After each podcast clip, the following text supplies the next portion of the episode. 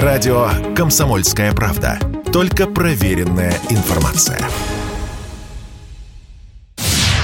Еще минувшей весной сообщалось о дефиците стройматериалов. Отсюда серьезный рост цен. И вот сейчас в СМИ стала появляться обнадеживающая информация. Так, РБК, со слов экспертов, сообщил, что построить частный дом стало дешевле на 10-20% в зависимости от технологии. Мы обратились за комментарием к эксперту по строительству Дмитрию Котровскому. Оказалось, его последний опыт не столь оптимистичен. Вот я сейчас как раз занимаюсь строительством частного дома.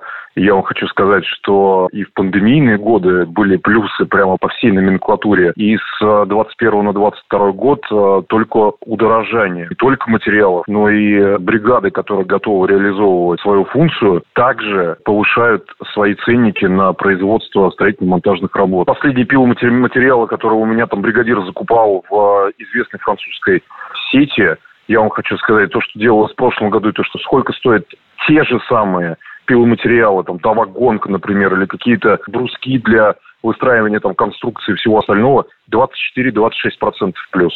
Вообще построить частный дом – это не типовую многоэтажку возвести. Расходы сильно разнятся в зависимости от проекта, сказал радио КП Григорий Полторак, вице-президент Российской гильдии риэлторов. Но в одном эксперт уверен точно – Однозначно могу сказать, что продать стало сложнее, потому что покупатели немножечко так притаились.